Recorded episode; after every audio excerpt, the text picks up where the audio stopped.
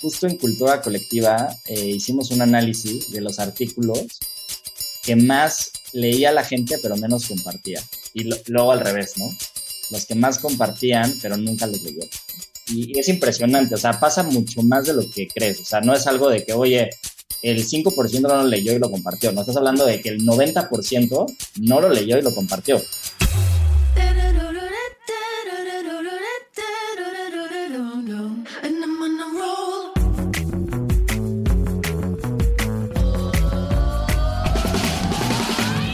Hola, soy Fernando Trueba y esto es True Growth, un espacio para descubrir las historias de los emprendedores, ejecutivos y deportistas más destacados de México, España y Latinoamérica. Con este podcast busco compartir la experiencia de gente inspiradora que ha conseguido salirse del molde y ha luchado incansablemente para conseguir sus sueños.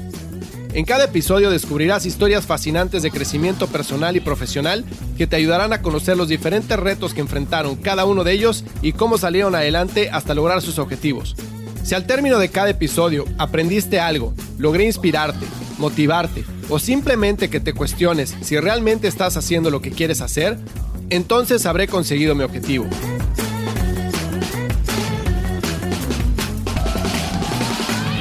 Hola, hola, bienvenidos a un episodio más de True Growth. Hoy tengo como invitado Luis Andrés Enríquez Arias, que es el CEO y uno de los fundadores de Cultura Colectiva.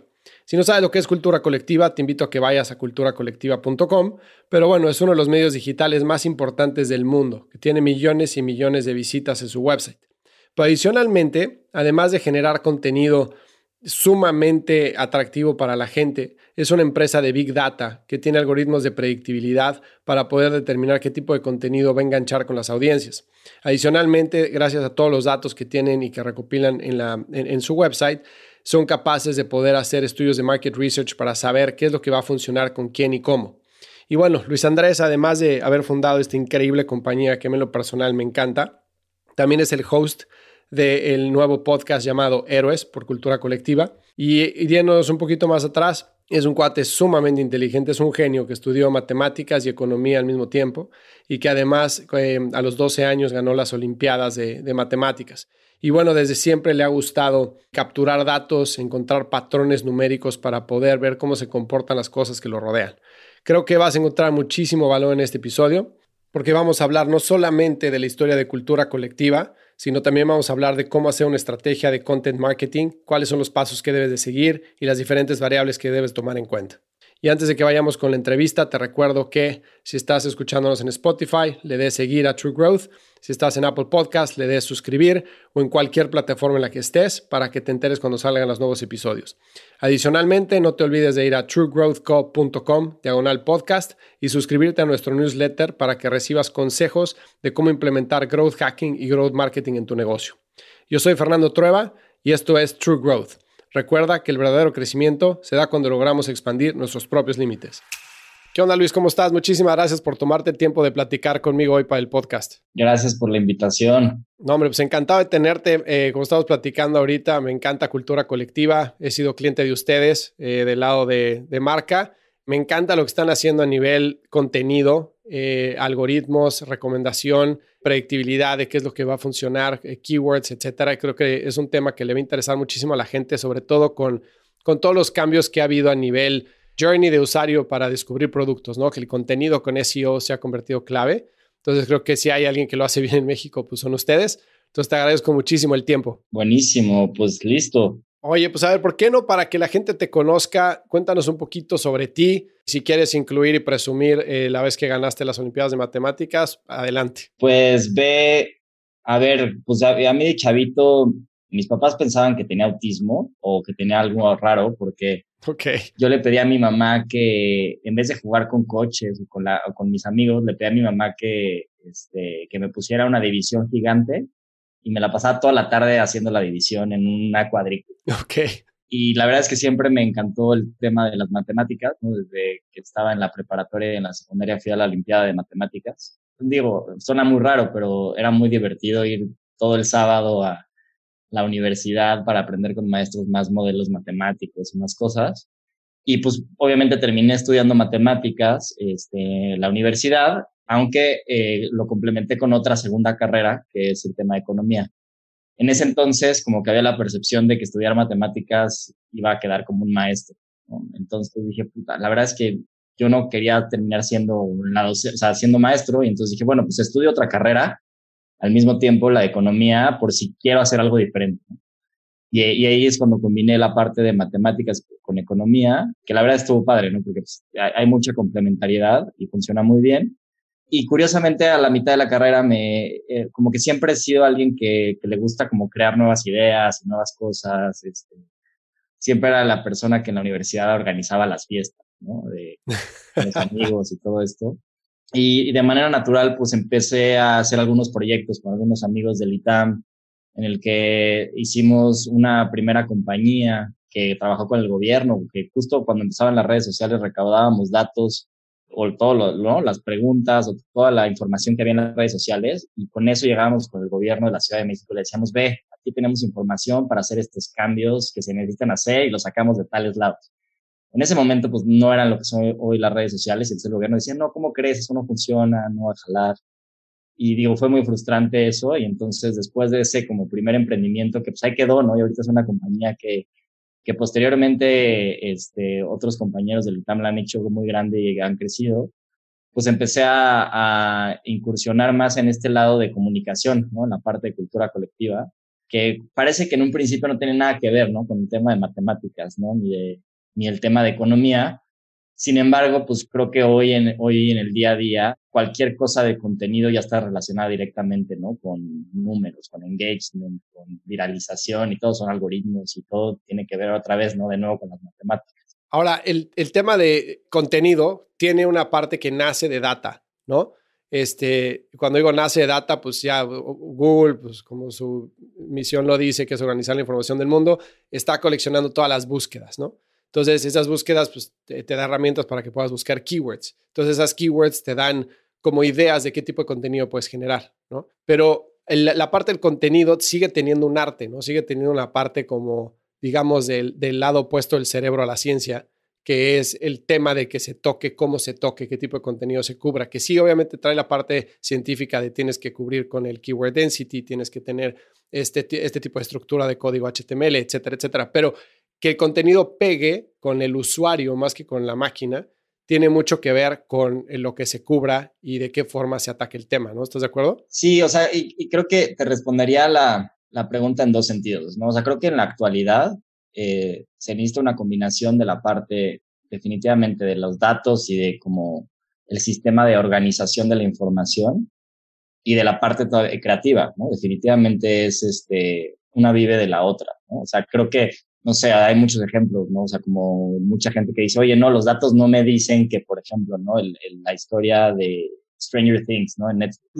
Pues las personas de Netflix pensaban que Stranger Things no iba a jalar, ¿no? Numéricamente no se ha sentido. Y sin embargo, pues es uno de los hits más grandes que tiene Netflix, ¿no? Entonces, sea, yo creo que sigue habiendo muchos casos en que los, la información o los datos todavía no pueden encontrar, ¿no? La solución a todas las cosas. Y entonces, pues sí, puede haber algo que tenga ¿no? O sea, la información súper sofisticada, ¿no? Como, por ejemplo, en el caso, otro ejemplo de Netflix, ¿no? De House of Cards, ¿no? Que ahí sí, eh, lo decíamos en una de nuestras conferencias, parece que la información venía mucho más de un lado numérico, ¿no? A diferencia de Stranger Things, ¿no? Entonces, en, en, en, en el tema de House of Cards, pues más bien eh, fue un analista de datos dentro de Netflix que dijo, oye, a ver, se necesita una serie que tenga que ver con thriller político, ¿no? Que tenga, eh, que tenga estos personajes, estas características. Y de ahí combinado con House of Cards, que ya existía esta serie, creo que era inglesa, ¿no? De, los años 80, una cosa así, pues encontraron la combinación perfecta de los datos con algo de, de contenido para que fuera de las series que pues empezara a generar todo lo que es Netflix hoy en día. Pero entonces yo creo que hay esa combinación, ¿no? Entre lo que es buen contenido más artístico sin tanta información de datos, o, o puedes también tenerlo, ¿no? Con los datos sacar la información y generar que funcione. Ahora, tu pregunta también puede ser respondida ya más a un nivel este, abstracto, ¿no? Que lo que quiere decir es, oye, en el futuro va a haber tanta información y tanta inteligencia artificial que igual ya van a poder cubrir absolutamente todo y ya realmente la creatividad del arte no va a importar. Esa ya creo que es una pregunta más filosófica, ¿no? Sí. Eh, y, y no sé, o sea, a mí me suena que sí, o sea, al final del día puedes crear absolutamente todo, ¿no? Con, con la información y los datos pero luego me cuesta mucho trabajo pensar, ¿no? Que en algún momento un algoritmo nos va a sustituir en absolutamente todo lo que hacemos como humanos, ¿no? Es como contraintuitivo, como que va en contra de nuestros egos, yo creo, como humanos. Completamente de acuerdo, que si ves los patrones de comportamiento de la gente, realmente la gente cada vez lee menos, tristemente, ¿no? Y cada vez nuestro, nuestro spam de atención es más corto. Entonces, cuando estás en una búsqueda transaccional que dices, oye, quiero saber una receta, por ejemplo, o quiero saber cuál es mejor teléfono, si el iPhone o el Galaxy, lo que sea, entonces te saca en el snippet Google hasta arriba con tres este, frases y eso lo lees pero si te abren un artículo que tiene, no sé, ocho párrafos con todo el, review, a menos de que seas alguien súper, súper, súper, súper clavado de la tecnología y que quieras entender de eh, los microprocesadores y de la cámara y los lentes, etcétera, te quedas con la información de hasta arriba y te haces tu propia idea, ¿no? Y creo que LinkedIn fue la plataforma que sacó una solución de decir, ya no vas a poder compartir un, un contenido si no lo abriste y lo leíste, Porque había muchísimo, muchísimo compartir de contenido nada más por el título y lo compartían, quedabas como que, ah, sí, este güey está leyendo estos artículos que están súper interesantes, pero realmente ni lo habías abierto, cabrón. Entonces no sabías el título, realmente tenía que ver con el contenido, ¿no? Entonces creo que sí hay una tendencia que la gente cada vez lee menos, quiere las cosas más rápido, más digeridas. Entonces creo que sí vamos a llegar, sin meternos de la filosofía, que regresamos al tema de cultura colectiva, pero creo que sí vamos a llegar a un momento en el que cierta gente va a querer la transacción, lo que estoy buscando se acabó, dímelo, y habrá otra gente que quiera meterse más a profundidad, ¿no? Me vino a la mente ahorita de lo que estabas platicando. Justo en Cultura Colectiva eh, hicimos un análisis de los artículos que más leía la gente, pero menos compartía. Y luego al revés, ¿no? Los que más compartían, pero nunca los leyeron. Y, es impresionante, o sea, pasa mucho más de lo que crees. O sea, no es algo de que, oye, el 5% no lo leyó y lo compartió. No estás hablando de que el 90% no lo leyó y lo compartió. Entonces, obviamente, todo lo que tiene que ver con poesía, arte, filosofía, todo eso, 90% compartidos y 10% de la gente lo leyó. O sea, está Claro. Es como más bien este, para que vean que soy culto, que me interesan estos temas, pero la gente es pura, puro post. Pero luego temas tabús, ¿no? O sea, no cosas como de sexo, ¿no? Cosas como de, de alimentación o para tener, ¿no? Más apps, cosas de ese estilo muy pocos shares, pero todo el mundo lo lee, mm. ¿no? Entonces, como que habla mucho quizás hasta de la psicología humana, ¿no? Como que quiero lo que pretendo ser versus lo que realmente soy, ¿no? Exactamente. De hecho, cuando nosotros tuvimos el startup que estaba platicando de e-commerce, que era justo de compartir productos y que la gente los pueda comprar a partir de tus recomendaciones, entonces ganabas dinero por recomendar, ¿no? Este justo salió de que vimos que las dos cosas que más se compartían en redes sociales, uno eran fotos de gatitos y dos eran zapatos. Era lo que más se compartía. Entonces dijimos, bueno, pues si la gente comparte esto, vamos a darle una oportunidad que pueda ganar dinero, ¿no? Ya después de ahí evolucionó la compañía, se convirtió en otra cosa, de moda sostenible, etcétera, pero justo era con la premisa de la gente le gusta como mostrar ciertas cosas que son superficiales y dar una apariencia tal que no necesariamente es como es en la realidad, que refleja más lo que estás leyendo y no tanto compartiendo. De acuerdo. Oye, y perdón que me desvío un poquito ahorita en regresar a esta conversación, pero cuéntame un poquito de cultura colectiva. ¿Cómo empieza? ¿De dónde viene la idea de cultura colectiva? ¿Cómo evoluciona lo que es hoy, que pues, es uno de los medios más importantes, me atrevería a decir, del mundo, ¿no? Pues ve, creo que fue una evolución, digo, y, yo creo que cada uno de los tres esos te la puede contar desde un lado diferente, pero lo que te diría es que cuando yo salí de la universidad, igual que, que Jorge, pues como que salimos con este espíritu de querer cambiar el mundo, ¿no? Y de querer, y que creo que mucha gente que sale a la universidad sale con esta misma energía y filosofía que creo que si la pudiéramos mantener durante los siguientes 50 años sería increíble. Creo que nos vamos permitiendo con el tiempo, ¿no? Pero bueno, eh, salimos con esta filosofía de querer cambiar el mundo y nos juntábamos en casa de uno de mis socios, pues literal, o sea, a fumar mota y a platicar de cómo vamos a cambiar el mundo. Y dentro de esto, pues empezamos a decir, oye, ¿sabes qué?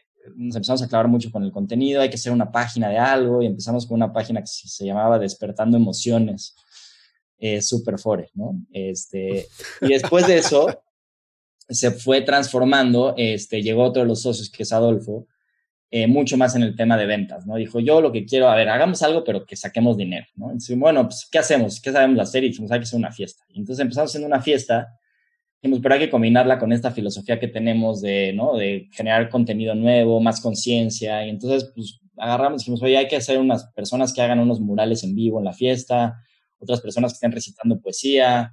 Y entonces combinamos, ¿no? la clásica fiesta de universidad con elementos nuevos, ¿no? Y eso nos empezó a dar como un éxito en el cual empezamos a crecer, ¿no? A tener este, más, pues digamos, cada vez en las fiestas iban más personas y lo seguíamos combinando con todos esos elementos y nos ayudó mucho justo cuando estaban empezando las redes sociales a crecer mucho.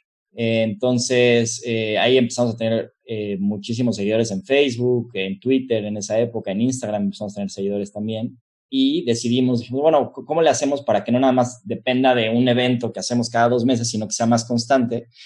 Y ahí decidimos así abrir la página, ¿no? culturacolectiva.com, en donde al principio pues éramos Jorge y yo que escribíamos de las cosas que nos encontrábamos en internet, que nos encantaban y de artistas nuevos que conocíamos y cosas de ese estilo. Entonces digamos que ese fue el inicio de Cultura Colectiva. Era un blog, tal cual. Sí, o sea, literal empezamos con redes sociales, con un blog y a escribir de lo que nos encantaba y nos gustaba, ¿no? Ya digo, a, la par, igual, cuando, cuando estás empezando o cuando estábamos empezando nosotros, no sé, hay esta mente del creativo que cree que puede hacer, ¿no? Que quiere todo el tiempo crear nuevas cosas y nos cuesta mucho enfocarnos, ¿no?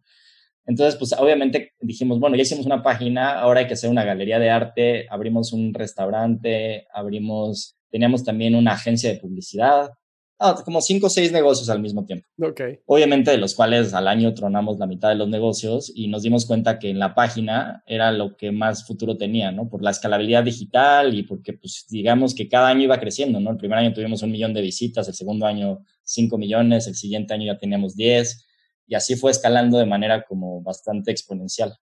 Y todo fue orgánico, redes sociales con la, digamos, la gente que habían logrado eh, adquirir por medio de las fiestas, ¿no? Al principio, sí, y creo que hay una buena combinación, ¿no? O sea, todo fue orgánico al principio con la gente que nos siguió por las fiestas, pero luego hay una, una parte importante en la que creo que también este, tener, o sea, tener a socios diferentes es muy importante en una empresa, ¿no? Entonces, y generalmente eso también quiere decir que probablemente vas a asociar con gente que no te cae bien. De hecho, probablemente la gente que no te cae bien es, con la que más debes de asociarte, ¿no? Porque es la que más diferente a ti. Entonces, el panorama o la amplitud para ver el mundo es mucho más amplio. Entonces, en nuestro caso, por ejemplo, eh, Jorge es una persona sumamente creativa y siempre encuentra estos temas o estas tendencias, mucho más artístico, como lo platicábamos al principio. Yo tengo la parte más numérica, ¿no? Que digo, o sea, un ejemplo, ¿no? Jorge siempre agarraba y decía, ya encontré este tema de los tatuajes que estoy seguro que va a ser tendencia. Entonces yo agarraba, bajaba la base de datos de, Facebook, agarraba todos los artículos de tatuajes, los filtraba, hacía como, como fórmulas y le decía, sí estoy de acuerdo con tatuajes, pero tienes que ponerlo en listado. Tienes que decir 10 tatuajes de tal y tienes que parar la palabra minimalista o la palabra flores o la palabra tal, porque estoy seguro que eso va a tener 30, 40% más de clics.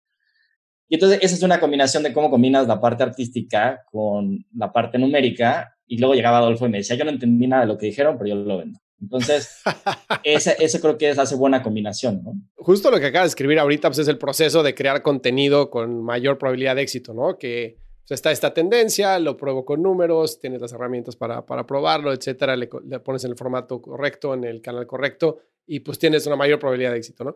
Pero en aquel entonces, dado que tú habías estudiado matemáticas y economía, ¿de dónde sale? Obviamente, pues tú eres una persona sumamente inteligente, ¿no? Pero ¿de dónde sale ese proceso de decir, voy a ir a Facebook, voy a bajar esto, eh, voy, creo que debe ser un listado, creo que debe tener esta palabra? ¿De dónde viene ese conocimiento? ¿Es, son cosas que leíste, que aprendiste de prueba y error? ¿De dónde salió? O sea, hay, creo que hay dos partes. Una es más intuitivo, ¿no? Una vez que este, estudias matemáticas, o sea, cualquier cosa que ves dice, puta, seguro hay un patrón. Y entonces como que bajas la información y empiezas a buscar los patrones. Pero por otro lado también yo tenía una obsesión de chico eh, con el Excel. Entonces, okay. por ejemplo, yo ponía a jugar eh, los juegos de FIFA, en vez de que jugara yo, ponía la máquina, de, por si no sabes, puedes poner la máquina contra la máquina a simular los juegos. Entonces ponía la simulación de juegos y yo me ponía a guardar todas las estadísticas de las simulaciones en un Excel. Entonces, en vez de estar jugando, me la vivía en el Excel guardando todas las estadísticas así. Y después de un chingo de juegos, empezaba a encontrar patrones de cómo funcionaba pues las simulaciones en, en FIFA. Y entonces ya podía como que predecir, puta, seguro si juegan estos equipos, la probabilidad es que quede así y así, y ese tipo de cosas, ¿no? Esa, esa misma mentalidad pues aplica para los contenidos, ¿no? Oye, ya vi estos contenidos y de repente hay una intuición, oye, pues sabes qué, pues hay dos o tres veces esto, bueno, a ver, bajemos los datos de información, analicémosla y con eso vamos viendo si, ¿no? Si hay un patrón o no hay patrón. Ok, foto, qué increíble, qué increíble ser así, la verdad. Oye, ¿y en qué momento explota el tema de, llegamos de, voy a hacer un, tengo un blog, escribimos de los temas que creemos que van a funcionar, lo vendemos, tenemos publicidad, a se convierten a una empresa de Big Data, porque pues eso es lo que son hoy, ¿no? Digo, no sé si estás de acuerdo, yo los veo así por lo menos. Entonces, esa transición, ¿cómo llega? Pues te voy a decir, o sea, creo que mucho de esta dinámica de la que estábamos platicando, ¿no? De encontrando buenos contenidos y mezclándolo con la parte de información y luego comercializándolo muy bien.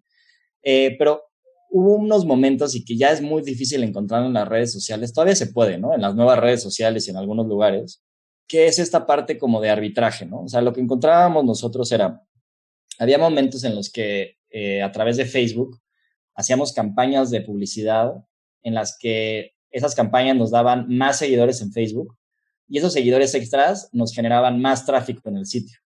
Pero entonces el costo que teníamos de la campaña versus el ingreso que teníamos en el sitio era menor. Entonces, o sea, todo el dinero que sacábamos lo volvíamos a invertir. Sacábamos arbitraje de lo que hacíamos.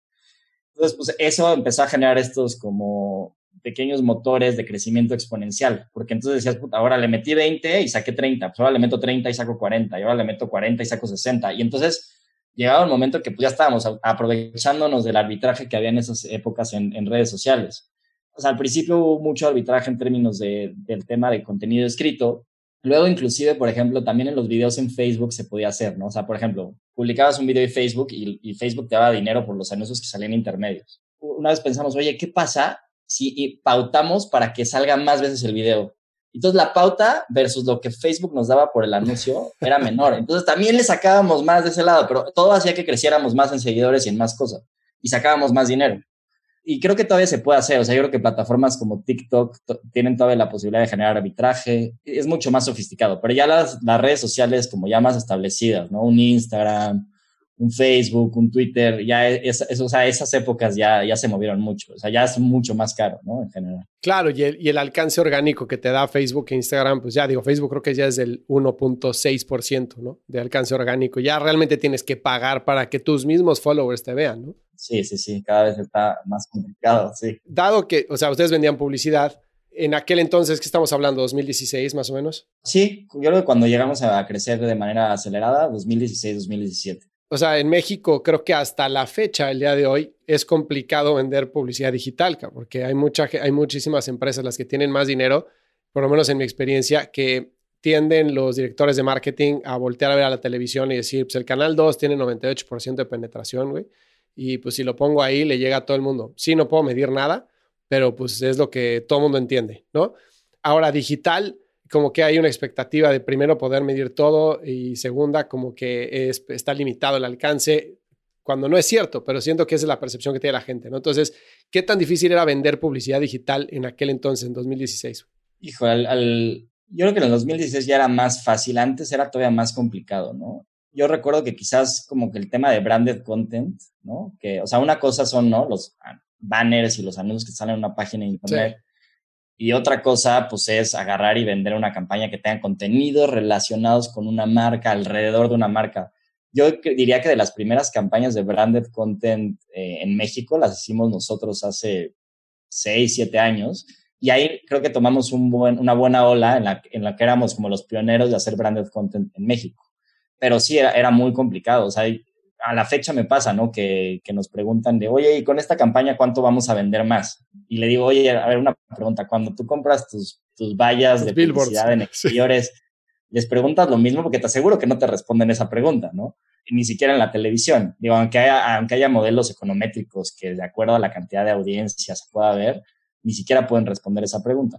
Entonces, sí, sí es complicado, si, tuviera que ser como cruelmente este, directo, yo creo que tiene que ver con una generación de tomadores de decisiones que todavía piensa de una manera y que yo creo que cuando, conforme pase el tiempo y estos tomadores de decisiones ya, ya no estén en esos puestos, yo creo que se va a mover un poco más las cosas, ¿no? Creo que también la pandemia ha acelerado eso porque pues ya no hay de otra, ¿no? o sea, neta, ¿para qué inviertes en vallas si la gente no sale de su casa? No digo, cuando, cuando estábamos en cuarentena, ¿no? Entonces, ahí es como, pues ya, ya, ya es como que obvia la decisión. Y la tele es donde yo creo que es, esta idea de los tomadores de decisiones es, es, más fuerte, porque sí creo que ahí pues todavía mucho, ¿no? Compadrazgo, muchas cosas que siguen pasando en agencias, en televisoras, que, que se hace más por esa costumbre, por esas alianzas este, viejas, que realmente por los resultados de las cosas que se pueden generar, ¿no?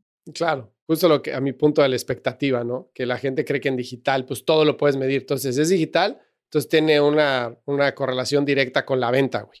Entonces, si hago este tema de branded content y tiene un link, entonces yo espero que voy a vender 10 shampoos más. Pues no, güey, no. Oye, y después lanzaron en Estados Unidos, si no estoy mal, 2018, 18, ¿no? Lanzan en Estados Unidos. 18, sí. ¿Qué tan difícil fue el lanzamiento de Estados Unidos o ha sido hasta ahora en, a comparación con México? Híjole, ha sido sumamente difícil. Te diría que, o sea, viéndolo en perspectiva, quién sabe, o sea, yo no, yo no diría que fue un error, pero diría que diría que son, o sea, son estas cosas que cuando estás más joven te lanzas así como con todo para tratar de conquistar el mundo. Este, quizás hubiera sido una decisión más sabia o un poco más madura haber hecho, oye, primero vayamos a Latinoamérica, hagamos un mercado un poquito más completo y luego nos vayámonos a Estados Unidos. Exacto. Pero bueno, platicándote puntualmente la experiencia, es complicado, o sea, digo, y, y, ahí vamos en Estados Unidos. Lo primero es, uno piensa que porque el mercado es gigantesco, entonces no pasa nada, aunque tenga el 1% del mercado, es mucho más que lo que hay en México, ¿no? Entonces ese es el primer pensamiento, ¿no? Y luego despreciamos Latinoamérica porque decimos, no mames, Latinoamérica, si juntas a todos, puta, le llegan a hacer lo mismo que México, ¿no? Dices, no manches, y está todo dividido, y luego la devaluación de las monedas, no, pues no, está cañón pero creo que menos, o sea, yo por lo menos viéndolo en perspectiva, menospreciamos el hecho de que entrar a Latinoamérica desde México, o sea, si hay un tema de percepciones muy cabrón, que por más que queramos ser como, no mames, yo no soy, soy cero racista, soy cero misógino, soy tal y tal, puta, hay, hay cosas que neta ni nos damos cuenta, lo seguimos siendo, ¿no? Y entonces, creo que eso no, no nos damos cuenta. Entonces, por ejemplo, cuando nosotros estamos, entramos en Estados Unidos, nos costó muchísimo las juntas con los gringos, porque quieras o no, una compañía mexicana vendiendo en Nueva York, o sea, por más que los gringos quieran ser parejos y no así, pues sí, sí te ven para abajo, 100%, ¿no? Este, más al principio, más cuando no eres, no eres un Televisa llegando a Estados Unidos, eres una compañía muy pequeña, poco conocida yo lo pongo como un ejemplo, es que, qué pasa si llega, ¿no? Un, este, y digo, otra vez, no lo digo porque así es, sino, o sea, por la, por la mentalidad que, que tenemos, es, ¿qué pasa si llega una persona de Guatemala a decirte que tiene el negocio más cabrón? O sea, yo ahorita lo viéndolo en perspectiva, yo, o sea, lo escucharía y lo vería de una manera muy clara, pero creo que mucha gente diría, no mames, en Guatemala, ¿qué hay? O sea, pendejamente, 100% pendejamente. Pero siento que esa es la percepción que los gringos tienen cuando escuchan a un mexicano echarle su mega empresa en, Estados Unidos. Entonces, yo creo que eso no hay que menospreciarlo. O sea, no estoy diciendo que esté bien, definitivamente está la chingada que así funciona en el mundo, pero es una realidad y creo que lo menospreciamos. Entonces, nos ha costado mucho eso porque también en Estados Unidos están muy acostumbrados a trabajar con esta empresa que, ¿no? con la que llevan trabajando 7, 10 años. Entonces, entrar en el mercado es sumamente complejo.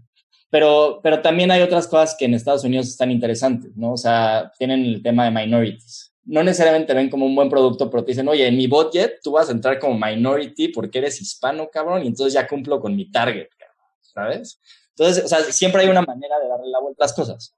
Eso nos ha ayudado, este, y también digo, y el tema de los costos. O sea, una, es 10 veces más caro este, Nueva York que, que, México. Sí, sueldos, renta, todo. Exacto, es, entender que es una, o sea, es una jugada de largo plazo. Ok, tengo que estar ahí 5, 10 años, tengo suficiente dinero para estar 10 años o 5 años pagando hasta empezar a generar este, el rendimiento adecuado. Puta, si no lo tengo, pues mejor no lo hago.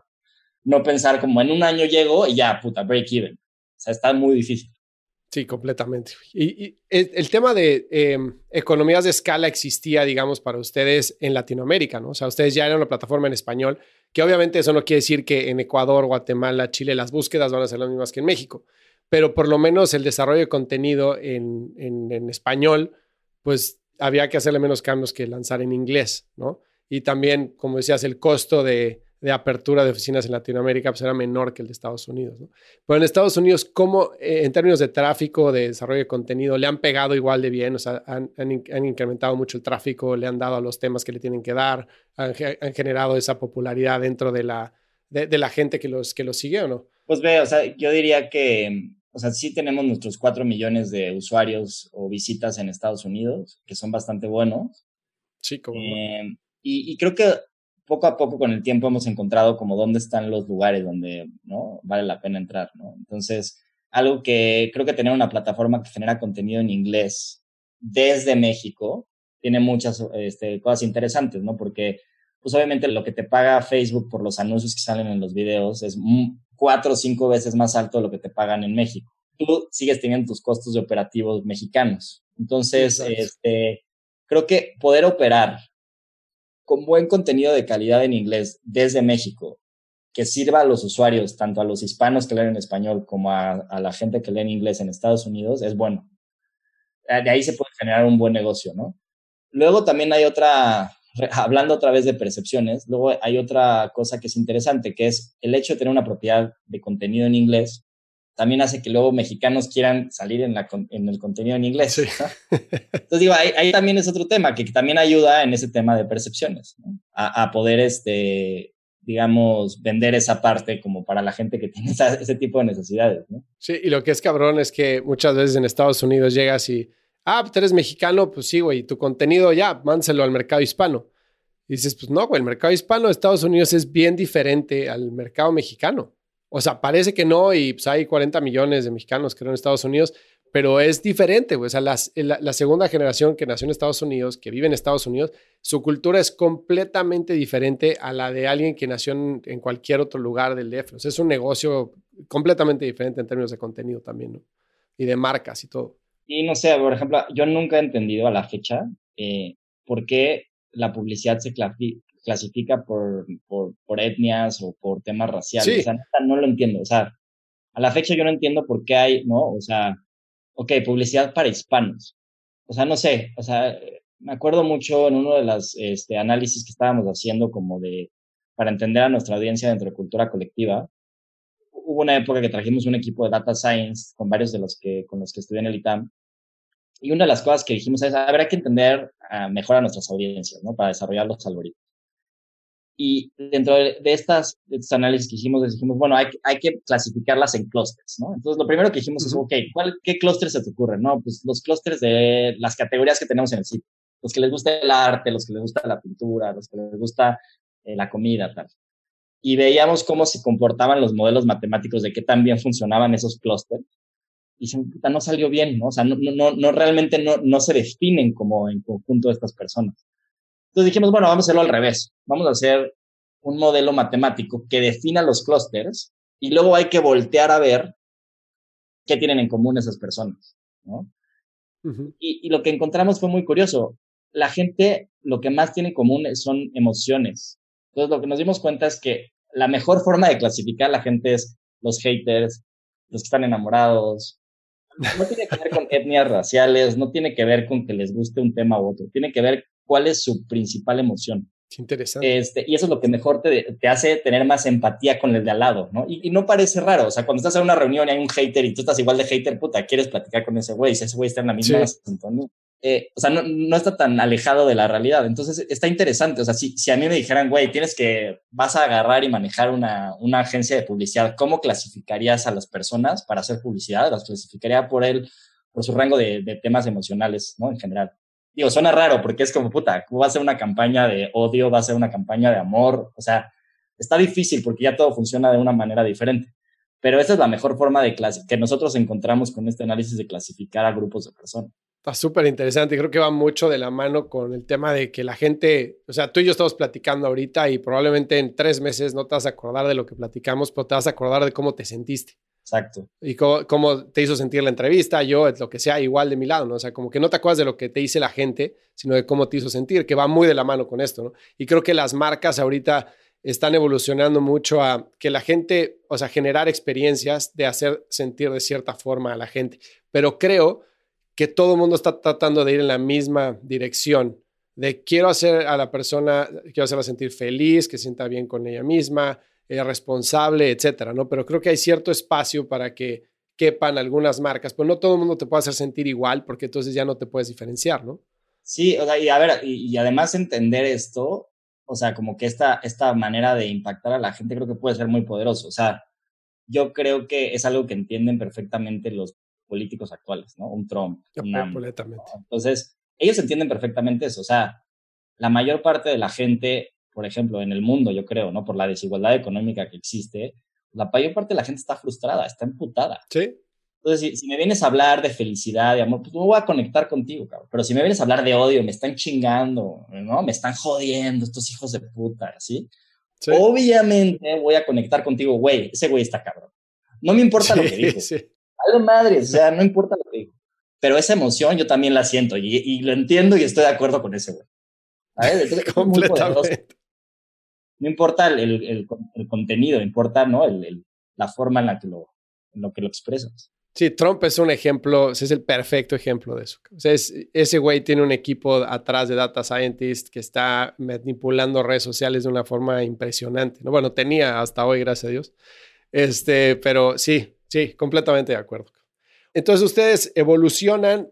¿De qué forma están utilizando esta plataforma? O sea, estás hablando de entendimiento de audiencias, estás hablando de, de data points, estás hablando de de personalización de contenido eh, de acuerdo a las diferentes audiencias. ¿De qué forma ustedes democratizan esa información, por llamarlo así, para ponerla a la disposición de sus marcas? O de las marcas, debería decir. Sí, o sea, lo que tenemos dentro de, cultura colectiva es un área que le llamamos el área de Audience and Market Research, y creo que ese es como un poco el, el, es el diferenciador que tenemos como en, la compañía. Y mucho de lo que hacemos es, bueno, a ver, antes de hacer una campaña o antes de hacer un producto, primero comprobemos si las ideas o las cosas que, este, que traes, ¿no? Como, como parte de tu pitch de campaña o la campaña de publicidad, realmente van a resonar con la audiencia. Tengo un buen ejemplo, ¿no? Entonces llega una, este, me acuerdo perfecto de una de estas nuevas marcas de gasolina que hay en el país, ¿no? Llega con nosotros y nos dice, tengo esta nueva idea y para mí los aditivos son la diferencia. Entonces voy a moverle un chingo a los aditivos y eso va a ser lo que va a haber en nuestras gasolineras y va a ser la diferencia. Decimos, bueno, pues a ver, no sé, o sea, no te digo si sí o no, pero vamos a hacer pruebas, ¿no? Con, analizando a la audiencia a ver qué opinan. Y las hicimos y, este, y definitivamente, o sea, la gente cree que el aditivo es, este, más bien que es, este, es una, forma de robar dinero para las gasolineras. Esa es la percepción en general. Pero por otro lado, una cosa que salió dentro de la información que es muy chistoso, porque luego la gente da ideas mucho más creativas de lo que un equipo creativo en, un, en una agencia de publicidad tiene, salió una idea que decía, oye, la gente se siente culpable cuando va a cargar gasolina, una parte de la gente se siente culpable cuando va a cargar gasolina y sigue contaminando, ¿no? Y entonces resulta que dentro de los comentarios que había, salió un comentario que luego lo testeamos y que resonaba con mucha gente, que era, oye, estaría interesante que una gasolinera tuviera un estacionamiento de bici. Entonces, digo, suena rarísimo, ¿no? Como, ¿cómo? Pero, pero no, porque lo que dices, oye, me siento menos culpable de ir a esta gas, porque también está teniendo un estacionamiento de bicis de los cuales no contaminan. O sea, es como un juego como de, de culpa, ¿sabes? Me siento menos culpable por apoyar este tipo de gasolinera. Ok, independientemente de si tú estás yendo en bici o no. Exacto, no, no, no. O sea, es más, tú vas a ir en coche a la gasolinera, pues, no, en la bici no necesitas. Claro. Entonces, digo, son de ese tipo de cosas que, o sea, difícilmente, ¿no? En, en un grupo, lo que decía, difícilmente en un grupo, en una agencia, vas a encontrar un creativo que de repente llegue así por luz divina, diga, puta, claro, un estacionamiento de bicis en, una, gasolinera.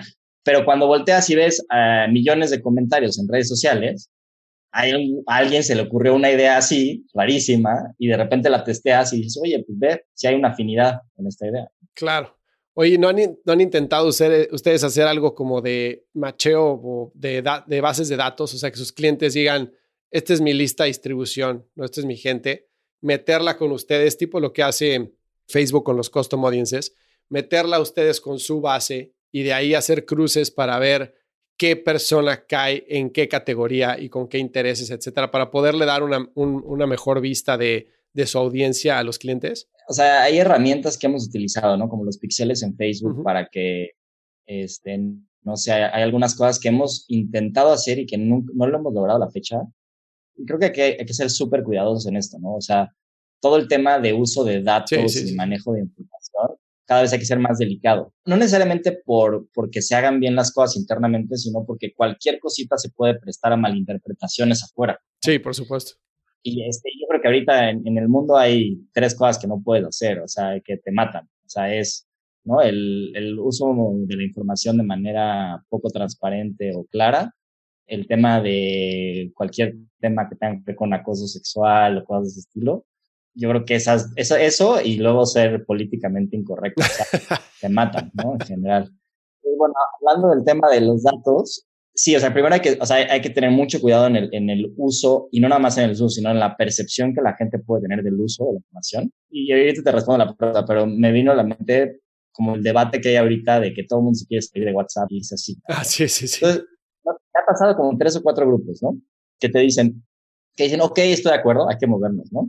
Y luego alguien pregunta, oye, ¿qué características tiene Signal en tema de los datos o el uso de la información de los datos que te convenció a diferencia de WhatsApp? Sí, cero respuesta. O sea, nadie sabe realmente, o sea, a profundidad cuál es el, uso de los datos en, en, cada una de las dos plataformas. Sin embargo, la percepción que hay de Facebook, ¿no? que es el dueño de WhatsApp, sobre el uso de los datos es malísima. Claro. de nuevo, estamos hablando más de sentimientos y percepción que de información y realidades. Pero regresando puntualmente a, a, a la pregunta de, de, cómo usar la información este, como con los clientes y las bases de datos, lo que hemos intentado son píxeles, ¿no? Entonces agarras y lo que dices es, oye, a ver, hicimos 10 eh, videos sobre, ¿no? Sobre coches, por así decirlo. Y nos dimos cuenta que con el pixel de Facebook, que estas, todo este grupo de personas acabó de ver el video. Mm. Pues igual te, te, mando este pixel a través de Facebook, yo ni siquiera sé quiénes son, o sea, este, todo es transparente y tú haces los anuncios targeteados a, ese grupo de personas, porque sabemos que son que realmente los que terminaron de interesarles el, el, tema de, de, ciertas características en estos videos de coche. Ya. Que eso está interesante. Yo no sé si sea mejor, de nuevo, targetear, porque cuando targeteas en Facebook, ¿no? A la gente es, de nuevo, edad, digo, quitaron lo de etnia otra vez por, por o, o, raza por temas este, políticos, pero generalmente los targets son así. Sí en vez de targetear a alguien por otra vez, ¿no? Por emociones o porque ya le gustó un contenido. Entonces, yo, creo que eso puede ser muy poderoso. O sea, intentar hacer grupos de gente de acuerdo al contenido o a las emociones que les gustan y con eso atacar, ¿no? El tema de marketing. Claro, de hecho Facebook ha ido reduciendo el targeting, contrario a lo que uno pensaría, ¿no? Que antes tenía mucho más acceso, sobre todo en la plataforma de analytics de Facebook, podrías ver intereses, por ejemplo a esta persona le gusta, pues, no sé, los zapatos o le gusta X, ¿no? Y ahora ya han estado reduciendo el lado de analytics los intereses para respetar un poco más, en teoría, pues, la navegación y las cosas que ve la gente, ¿no? Que pues es súper interesante dónde va a acabar eso. Oye, a ver, cuéntame un poco de eh, el video que vi, que te platiqué, la, la, presentación que dieron la Semana del Emprendedor, creo que fue tú y tu socio, en la que hablaban de la evolución de los medios de comunicación, ¿no? En esa, ustedes decían que en cinco años la televisión se iba a morir. Lo cual yo estoy 100% de acuerdo y creo que me gustaría que pasara. Pero me podrías platicar desde su punto de vista cómo han visto ustedes la evolución de los medios de comunicación y los cambios del comportamiento de la gente con el contenido digital. Eso es, es muy interesante, o y, y, hay varios ejemplos, ¿no? Y creo que todos hemos escuchado de, ¿no? De el niño de cinco años que está viendo, de repente por alguna razón está viendo la tele nacional y le dice a su papá como adelántale y el papá le tiene que explicar que no le puede adelantar. Claro. Entonces, y él se queda como, esto no puede ser posible, ¿no? O sea, para mí ese es el ejemplo perfecto de cómo, o sea, lo arcaico que es la televisión lineal. Ahora, el, argumento que hay, eh, por ejemplo, de muchas, este, ¿no? De los que venden tele, dicen, sí, pero pues eso no pasa en, ¿no? En el 90 o en el 70% del país que viven en zonas rurales o que viven, ¿no? En tales lados y que te diría que pues no es tan cierto. O sea, yo ya he estado, ¿no? Que te vas a un pueblito de México de 10 mil personas y los niños de 15 años están con su celular. ¿no? O sea, eh, entonces, no sé, o sea, me parece que es algo que otra vez tiene que ver con los tomadores de decisión que siguen invirtiendo en este tipo de cosas. Sí, definitivamente sigue habiendo audiencia. Creo que el de, el de los deportes son de los últimos bastiones que tienen, ¿no? La televisión este, nacional y creo que también hay que diferenciar entre lo que pasa como en lugares latinoamericanos versus lo que pasa en otros países. Creo que lo que pasa en México, en Latinoamérica, es que generalmente pues ha habido como monopolios o, duopolios en los medios de comunicación. O sea, en México tenemos Televisa y TV Tienes Globo y así, o sea, son pocos. A diferencia de países como Estados Unidos, en los que tienes siete, ocho, nueve televisoras interesantes, más los locales y las regionales. Lo que genera eso es que hubo mucho más competencia en, estas, eh, en Estados Unidos y por lo tanto los contenidos y las cosas que se hicieron no han caído al, al lugar en el que han caído lugares como TV Azteca y Televisa, ¿no? no sé si, si, Televisa sigue pasando los domingos la risa en vacaciones 7, o sea, ¿me entiendes? O sea, yo te aseguro que CNN o, no sé, este, perdón, no CNN, pero estas televisoras, este Comcast, todos estos grupos, creo que difícilmente sigan pasando como ¿no? contenido desde hace 35, 40 años. Entonces, yo sí creo que eh, el nivel de deterioro en, en países latinoamericanos de la televisión puede ser hasta mucho más acelerado que en países como Estados Unidos o otros lugares donde hubo más competencia. Pero otra vez tiene que ver con, con que se vayan pues, saliendo los tomadores de decisión de estos puestos estratégicos y, de, ¿no? y también lo que tiene como bastión Latinoamérica son estos compadrazgos y estas cosas que siempre han existido en estos lugares. Pero definitivamente va a pasar. De hecho, en la conferencia, generalmente en esa conferencia que dábamos antes, nosotros lo llevamos hasta, hasta un siguiente nivel. No nada más va a pasar eso, sino el, el siguiente nivel es, este, es la desaparición del celular mismo. O sea, ahorita lo vemos como, pues el celular es nuestro lugar donde tenemos absolutamente todo. Pero obviamente todo tiende a que, ¿no? Cada vez, pues digamos que los objetos no los necesitemos, ¿no? O sea, con, con todo esto que está haciendo Elon Musk de Neuralink, ¿no? O sea, al final del día el celular es como la extensión de tu cerebro, ¿no? Es como donde tienes guardada tu información, como conectarte con diferentes personas, pero si ya lo puedes tener conectado al cerebro, ¿para qué quieres el celular físico? Que es muy chistoso porque empezamos de celulares, yo me acuerdo del primer celular que era un tabique este tamaño y que duraba la pila 20 minutos este, y ahí todo el mundo lo tenía arriba de la mesa, ¿no? Del restaurante, el celular gigantesco. Y se va reduciendo, llegamos al StarTAC de este tamaño, chiquitito. Y después sale el smartphone, y entonces el smartphone sale más grande. Y, después el smartphone empieza a crecer, güey. Y entonces ahora ya es el iPhone Pro Max, más grandote. Pues que, pues más grandote porque pues la pantalla más grande, porque si no la batería dura menos, etcétera, ¿no? Entonces estoy de acuerdo contigo que es como una tendencia a la inversa y después va a desaparecer el device, 100% seguro. Ahora, algo que yo no sé qué opinas de esto, pero a mí me, llama muchísimo la atención. Es el tema de, obviamente, el contenido que consumimos y la información que nos suelta Google, porque todo el mundo busca en Google, está cada vez más personalizada. Entonces, eso siento que hace que tu campo de acción, si lo quieres llamar así, se vaya reduciendo, porque te va mostrando cosas que son relevantes para ti en base a lo que tú buscas, pero no realmente te va mostrando todas las opciones sino que cada vez tus opciones son más pensadas en ti. Y luego el contenido que ves y el contenido que se comparte es el que esté en tu círculo, ¿no? Ahorita con Trump es un tema súper, creo que es muy claro para explicar el punto que quiero hacer, que si tú prendes Fox News en Estados Unidos, que es republicano, de, o sea, 100%, tú vas a pensar que Trump tuvo una presidencia espectacular, y que al güey se la robaron y que es lo más injusto del mundo. Y hay gente que solo ve Fox News, entonces tiene su realidad. Y después ves CNN o ves este, cualquier otro canal y pues te presentan la que para mí es la realidad, ¿no? Te, te dicen que pues no, que Trump hizo esto y aquello, etcétera. Entonces es blanco y negro 100%, ¿no? Entonces creo que en el contenido y en la personalización y la recomendación de resultados, cada vez te vas haciendo más a tu propia realidad y del círculo que te rodea, pero existen muchos círculos que tienen su propia realidad. Entonces, como que te pierdes de mucho contenido que probablemente te pudo haber sido interesante, te pudo haber dado otra perspectiva por la necesidad de personalizar las cosas. ¿Me explico? Sí, y, creo que, o sea, ahí vería varios puntos. O sea, creo que, creo que ese es uno de los problemas, yo diría como más complicados de resolver en esta década. O sea, la promesa de las redes sociales era que todos íbamos a tener una voz y eso iba a hacer que la democracia fuera más chingona. ¿no? Sí. Sin embargo, parece que el, que el resultado fue al revés, ¿no? Cada quien tiene una voz y, este, y se personaliza y genera sus propios grupos en los que todos son afines, pues de repente encontrarte a alguien que piensa diferente ya es muy extraño, ¿no? O sea, yo lo pongo como un ejemplo como de, pues, de repente hay reuniones, ¿no? De amigos en los que, pues siempre hay un amigo que igual no te cae tan bien y lo que dice te caga, pero pues ahí estás y lo escuchas, ya sabes.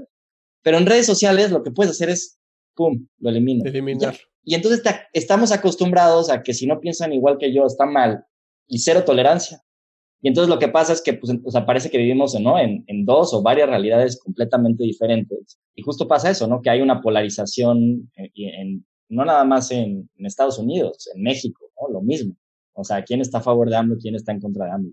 Y parece que estás hablando con dos personas diferentes. Completamente. Este, y también el hecho de que, que todos tengan una voz hace que también la, la, información o la veracidad de la información se pierda, ¿no? O sea, el tema de fake news, ah, sí. 100% es otra de, la, de, las cosas más importantes a resolver en, ¿no? en esta década o, o, o, en, esta, en este siglo.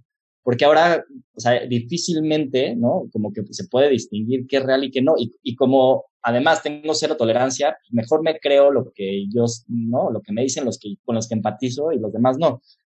Entonces empieza a generar esta, esto que, que es un fenómeno que, que, creo que al final las redes sociales, en vez de traer más democracia, la están como medio matando, literal. Completamente. Es, hay un muy buen podcast del New York Times que se llama Through the Rabbit Hole. Mm, sí. Y que en el primer capítulo hablan sobre el cuate que hizo los algoritmos dentro de YouTube, ¿no? Uno de los principales este, desarrolladores de los algoritmos de YouTube. Y justo se empezó a dar cuenta que dijo, oye, el problema que estoy viendo, o sea, este cuate está dentro de YouTube y dijo, oye, me estoy dando cuenta que pues este cuate que ya vio el, el, de la teoría de conspiración de no sé qué, el siguiente que le estoy recomendando es otro de teoría de conspiración. Y entonces, después de verlo siete veces, pues el cuate ya se la creyó, ¿sabes? O sea, se empieza a preocupar y describen en el, podcast cómo este, el cuate dice, llega con, con la gente en Google y dice, oye, ¿sabes qué? Tenemos que hacer algo para que le salga un contenido un poquito diferente, aunque sea no necesariamente lo que más optimice, pues mínimo generar una perspectiva más completa, o sea, que si sales de la teoría de conspiración, que también te salga el otro que dice que no es teoría de conspiración y las razones de las que no. Y que básicamente lo que él dice es que en las respuestas en Google fue, a ver, ¿qué, qué va a optimizar más? No, pues va a optimizar más que le sigas dando a su teoría de conspiración, pues deja eso, ¿no? O sea, y creo que el final de ese podcast habla mucho de la realidad de, de cómo vivimos hoy, que es, el cuate dice, pues estaba en un tren, ¿no? De creo que de París a Toulouse, y de repente volteo y veo un cuate que, pues, ¿no? Cuando me subo al tren está viendo un video de YouTube. Y después de tres horas me duermo, me despierto, no sé qué, y volteo y cuate sigue viendo videos de YouTube, ¿no? Le pregunto, oye, ¿qué estás viendo? Y, y, y se voltea y me dice, ¿qué, ¿no sabes de esta, de esto que va a pasar, que van a matar a la mitad de los humanos y no sé qué? Me lo dijo con tanta certeza que dije, puta, esto es justo contra lo que estaba batallando, ¿no? Y ahí se acaba el capítulo. Pero justo es, es siento que es lo que pasa, ¿no? O sea, si repetitivamente ves un contenido y de repente una persona lo dice, otra persona lo dice, y siete personas lo dicen y los algoritmos te provocan que pase eso, pues dices, a huevo, cierto. Claro, como ahorita lo que estaban diciendo la vacuna de COVID. De, güey, no se la pongan porque les van a meter un chip en el que los quieren controlar, güey. Y este, y para que hagan lo que ustedes, lo que la gente quiere. Dices, güey, ¿quién? O sea, ¿quién, ¿quién nos quiere controlar? Este, por qué, güey, o sea, hacer qué cosas, o sea, ya nos controla, o sea, ya, ya te influencia mucho el contenido que está a tu alrededor, ¿no? Pero a mí lo que me impresiona es que gente educada, o sea, mi papá, mi papá, puta, pues fue a la universidad, tuvo trabajo, lo que quieras, estaba creyendo el tema del chip, ¿no? Le digo, ¿dónde viste eso, güey? O sea, no es posible que estés creyendo eso. Dice, no, pues aquí está. Digo, aquí está, es en WhatsApp. Digo, bueno, sí, güey. O sea, sale un doctor que, a ver, yo me voy ahorita a, a una tienda, me compro una bata le pongo doctor Fernando, me pongo una pluma Vic, me pongo unos lentes y hago un, imprimo un pinche diploma de Harvard, lo pego ahí en la pared y digo que soy doctor y que ahora tengo la teoría de que con la, con la vacuna te van a cambiar el sexo, güey. Y entonces ya la gente me va a creer porque el contenido está en WhatsApp y tengo una bata y tengo un diploma. Pues tienes que tener mayor criterio a eso, ¿no? Pero creo que ya o sea, está cabrón. Y, y, lo dices muy bien, o sea, creo que generaciones anteriores, y creo, y creo que también nos pasó a nosotros, o sea, crecieron ellos y nosotros al principio quizás crecimos con pocos medios, ¿no? O sea, en México tenías Televisa, los periódicos que eran quizás seis, siete periódicos importantes en el país, TV Azteca y así. Entonces, y quizás digo, podrán estar manipulados o no, cada quien tiene sus teorías, pero pues generalmente trataban de dar una versión unificada de las cosas, ¿no? Entonces, yo lo que creo es que tú crees y dices, bueno, a ver, lo que me está dando el periódico, pues de entrada ya tengo cierta confianza de que es real. Entonces estoy acostumbrado a que si lo leo de algún lugar es real. No estoy acostumbrado a que ahora, a diferencia que quizás el 95% de las cosas son mentiras. Exacto. Entonces, como que de entrada, y también creo que es un tema de psicología humana. Creo que el humano tiende a, de entrada, cuando alguien te está contando algo, no dices, no lo primero que dices, este güey me está mintiendo, seguro me está mintiendo. O sea, quizás a la mitad de la conversación algo no te late y empiezas a pensar mal. Uh -huh. Pero de entrada, pues lo escuchas porque crees. ¿sabes? Entonces, como que batallar contra esa psicología está, es complicado. Sí, pues así ganó Trump las elecciones el, hace cuatro años, o sea, ¿no? Manipulando todo el tema. Pero bueno, para no entrar en política. Oye, que para alguien que quiere entrar en content marketing, que tiene una empresa y dice, güey, quiero empezar a hacer branded content, quiero empezar a generar tráfico a mi web, quiero entender qué es lo que la gente está buscando para ver de qué escribo, ¿qué le aconsejarías? Híjole, creo que está interesante. El otro día veía un artículo sobre las tendencias justo de contenido eh, o de branded content o de marketing digital hacia adelante, ¿no? Creo que es muy importante el tema de hacer un nombre propio, ¿no? O sea, es decir, de tener una imagen personal y no necesariamente ser influencer, ¿no? O youtuber, ¿no? Que haces pura locura y así, sino sí trabajar en tu imagen personal, ¿no? Como, como creador de contenido. Aunque hagas artículos, o no tienes que hacer videos o hacer TikTok o hacer pendejadas, ¿verdad? Sí pensar mucho en, en cuál es tu imagen personal o tu branding personal como persona. Y eso va a servir muchísimo para entrar a una empresa a escribir o para que alguien te contacte como influencer de TikTok o para que seas alguien interesante para los artículos que se leen ¿no? en, en Twitter o en Medium o en diferentes lados yo pensaría en el tema de, tu branding o, imagen personal que, luego nos cuesta mucho. A mí personalmente, por ejemplo, más por ser un poco más introvertido y así, no, nunca estoy pensando, qué voy a publicar, ¿no? En redes, qué voy a hacer. Y, en la parte de branding personal, algo que yo estaba viendo ahorita en la contratación de gente que me pareció alucinante es que hay empresas que dicen para posiciones de marketing, marketing digital, te preguntan cuántos followers tienes, cabrón. Y si no tienes 25 mil, 30 mil, pues no entras. Entonces ya, ya ha llegado un punto en el que el tener followers y ser influencer, entre comillas, se valora al nivel de las credenciales que puedes tener o de experiencia previa o de estudios o de actitud o lo que sea. O sea, realmente ya no puedes ser un fantasma en redes sociales, te guste o no te guste, ¿no? A mí tampoco en lo personal no me gusta, eh, de mi vida personal no me gusta compartir mucho, también soy muy introvertido en ese sentido, pero sí he visto que generaciones nuevas en posiciones de entrada en compañías les preguntan mucho de influencia social antes de poderles dar el trabajo, lo cual me parece alucinante. Diría eso, y creo que también, creo que es el poder del, del, de la profundidad es más relevante que nunca, ¿no? Entonces, vivimos en un mundo en el que como subimos tantas cosas tan rápido y de tantos lados, que pocas veces nos detenemos a profundizar, ¿no? O sea, pocas veces me, o sea, por ejemplo, yo me pasa que me mandan un, artículo y ya lees así casi casi el primer párrafo, el título, te saltas dos, tres párrafos y luego lees la conclusión, ¿no? O te mandan un paper que se ve súper interesante, difícilmente leo el paper completo, a menos que sea un tema que me va a clavar durísimo hacerlo. En ese sentido, creo que la mayor parte nos pasa eso, ¿no? Hay tanto bombardeo de contenido que es difícil profundizar. Entonces, las personas que se claven en unos temas y realmente tengan el conocimiento profundidad, se vuelven muy relevantes porque pues al final, ¿a quién vas a contactar? O sea, igual no leí el paper de tal cosa, pero sé que esa persona sabe justo la respuesta porque estaba en ese paper, lo va a contactar. Entonces, es difícil porque va en contra de la tendencia de todo lo que pasa en el mundo, pero la capacidad de profundización creo que es otra característica importante, ¿no? O ser dentro de un nicho, ser de los mejores o de los que más conoces sobre el tema. Eso, eso puede ser muy relevante. ¿Qué otras tendencias veo afuera? Creo que, veo una tendencia sobre todo el tema de creación de contenido digitalizado, o sea, los influencers virtuales, que ahora le llaman.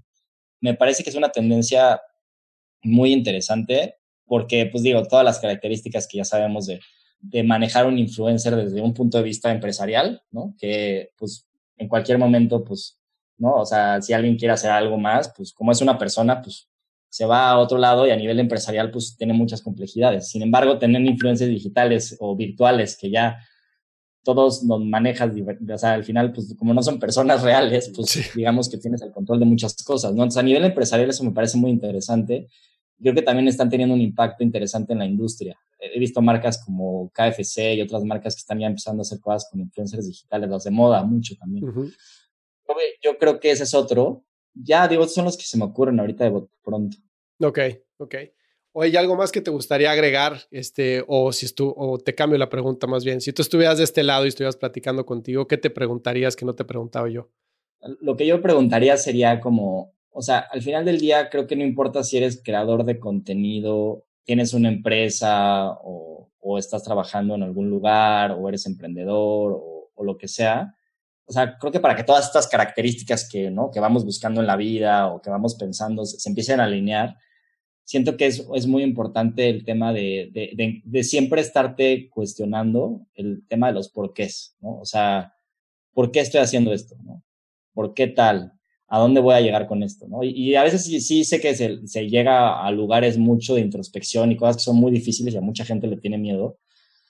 Pero creo que una vez que vas encontrando esas pequeñas migajas que te dicen como, puta, esto realmente me satisface o ya encontré esta cosa interna que, que me funciona, entonces como que las demás cosas hacia atrás se van alineando, ¿no? O sea, ah, ok, entonces ya con esto, pues estas son las cosas que quiero proyectar de mí hacia afuera en redes sociales, ¿no? Ah, puta, para mí lo mío es la creación de contenidos a través, ¿no? De utilizar estas plataformas o, o lo mío es hacer este tipo de imágenes y fotos. Pero, pero creo que el cuestionamiento no está en, en, en los formatos ni en las formas, sino al final siempre, como dicen, o sea, siempre en el conocimiento de uno mismo, ¿no? O sea, como como filosofía antigua, ¿no? O sea, know yourself, el paso uno antes de cualquier cosa. Que fíjate, qué bueno que lo mencionas, porque ahora con todo este miedo que existe de que nos van a suplir las máquinas y va a haber muchísimos trabajos que se van a poder hacer por medio de inteligencia artificial, que hasta cierto punto creo que es cierto como pasó con la revolución industrial hace muchos años, pero pues el ser humano se acaba adaptando y acaban surgiendo nuevas formas de trabajo, ¿no? Pero creo que más que nunca materias como la, o bueno, campos de estudio como la filosofía, la psicología, eh, todo lo que tenga que ver con introspección, soft skills más que hard skills o, o, temas de, de, matemáticas, va a ser súper, súper importante y van a ganar muchísimo peso en la fuerza laboral, porque uno, va a haber muchísima soledad, en mi punto de vista. Dos, va a haber muchísimo miedo. Y tres, va a haber muchísimos valores por los cuales eh, vamos a creer que la gente nos, eh, nos valora o, no, que no necesariamente van a ser lo que está conectado con, con el ser humano, con los valores centrales de todo ser humano. ¿no? Entonces creo que el entender filosóficamente quiénes somos, por qué lo estamos haciendo, como tú lo dices, a dónde vamos, este, y poder ayudar a la gente a mantenerse motivada y conectada con el mundo, va a ser súper, súper importante cuando vamos a estar en un mundo súper parco y arcaico en el que las cosas van a ser binarias, ¿no?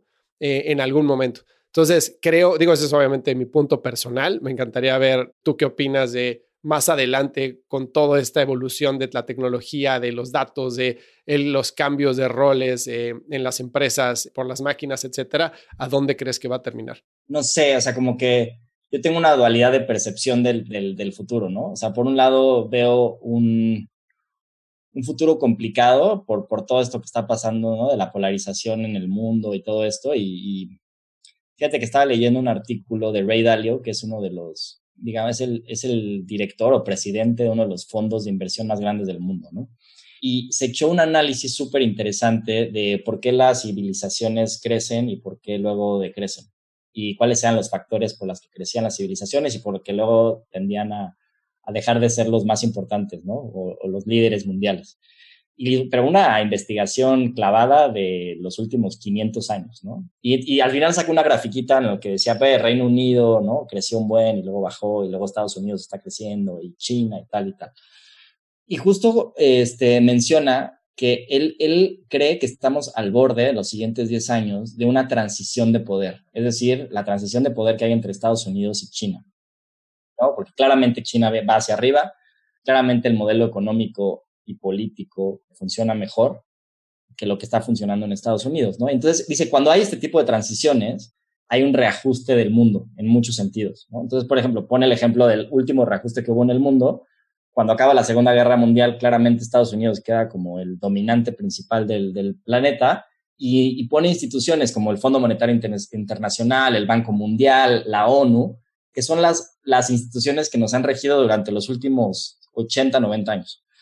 Y entonces, un poco lo que está diciendo él es que en los siguientes 10 años va a haber una transición, quizás un poco más de tiempo, yo diría, yo, yo me aventaría a decir quizás 20 años, en la que con el resurgimiento de China como la potencia mundial, pues va a haber una nueva organización mundial y entonces vienen muchos cambios. Entonces, lo digo esto como contexto, ¿no? Sí. Eh, entonces, primero yo creo que hay que estar preparado personalmente para todos estos cambios. Y la única manera de hacerlo es, otra vez, el trabajo psicológico interno.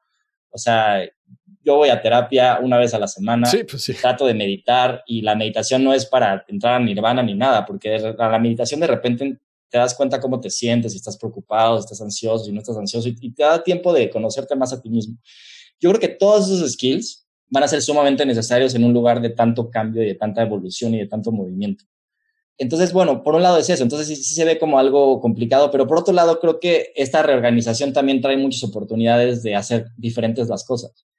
Yo, por ejemplo, creo mucho, y, sé que esto también es de fanatismo y mucho, pero en el tema de la reorganización financiera mundial, creo que sí, el control que tienen los, ¿no? los, los, gobiernos a través del tema monetario es fuertísimo, ¿no? Entonces creo que, creo que la nueva organización definitivamente va a tener que ver o relacionada con el tema de criptomonedas, en donde no necesariamente esté regulado todo a nivel este, gubernamental eh, financieramente. Entonces también hay como cosas que dices, bueno, eso se ve que tiene esperanza, eso se ve padre y creo que hay un futuro interesante pero definitivamente es un momento de muchos cambios en el que hay que estar preparados. Y la mejor preparación es el trabajo de uno mismo constante, ¿no? Para estar listo para cualquier cosa que venga. Completamente. Fíjate que te que mencionabas el tema del dinero. Estaba leyendo un artículo de la diferencia que existe entre el dinero en circulación que está registrado por el Banco Mundial y el dinero en circulación que está registrado en el FBI. Pero es una diferencia, no te creas que, bueno, son decimales, no. O sea, uno dice 8 trillones y otro dice 25 trillones. Entonces el FBI cree que hay 25 trillones de dólares de dinero en circulación a nivel mundial y el Banco Mundial dice 8. Entonces, güey, ¿dónde está esa diferencia? O sea, ¿en dónde está? No? obviamente hay muchísimo control de los gobiernos en el uso de recursos, destino de recursos eh, para miles de funciones que pues, ni te enteras. ¿no? Coincido contigo que ese cambio va a venir de control a China eh, en todo sentido. La deuda que tiene Estados Unidos con China es bestial. Obviamente hay quien dice, sí, si Estados Unidos le cierra el mercado a China, China desaparece. Pues no creo. O sea, sí, ahorita su principal cliente 100%, pero pues el mundo es muy grande, ¿no? Y ya este, China tiene demasiados bonos de, gobierno de Estados Unidos en su poder. O sea, sí creo que esa transición viene, coincido contigo, 10, 15 años, 20, y creo que va a ser durísima para todo el lado de donde estamos nosotros, ¿no? Sobre todo por, el, por lo que implica a nivel cultural, a nivel idioma, a nivel costumbres, este, pues estamos muy americanizados, ¿no? tú viajas a Estados Unidos no tienes tan ajeno como si viajas a China. Y pues obviamente, pues todo aquel lado del, eh, del, hemisferio va a tomar muchísimo poder. Pero bueno, eso ya lo dejamos para otro episodio del podcast. Este, oye, este, te quiero agradecer muchísimo el, el tiempo. Eh, de verdad, me encantó platicar contigo. Creo que agregaste muchísimo valor para la gente que nos, que nos escucha. Y pues no sé, algo que te gustaría agregar antes de despedirnos.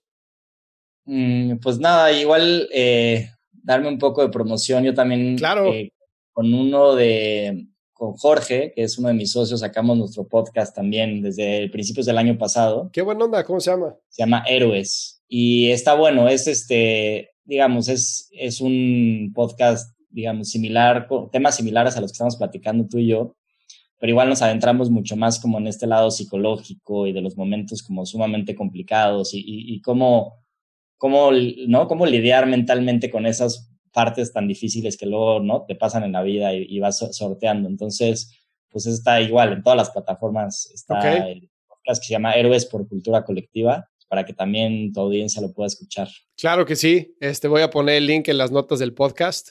¿Cómo está en redes sociales? ¿Está bajo la plataforma de cultura o tiene su propio? Todavía no tenemos nuestras propias este, redes sociales. Ahorita todo está bajo la plataforma. En Cultura Colectiva lo estamos promoviendo de manera constante ahí en, en Instagram y en diferentes lados. Buenísimo, pues lo voy a escuchar.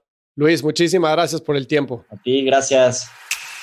Si encontraste valor en este episodio, cuéntale a alguien. Y si no, también cuéntale a alguien. La mejor forma de ayudarnos es compartiendo tu opinión. Síguenos en Instagram, arroba truegrowthco, o envíanos un correo a hola arroba truegrowthco.com. Leemos todos los mensajes y nos encanta estar en contacto contigo.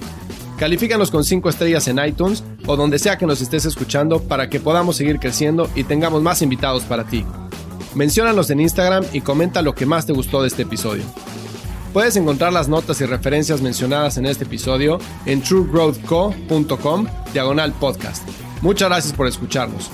Yo soy Fernando Trueba y te espero en el siguiente episodio de True Growth Podcast. Mientras tanto, sigue creciendo.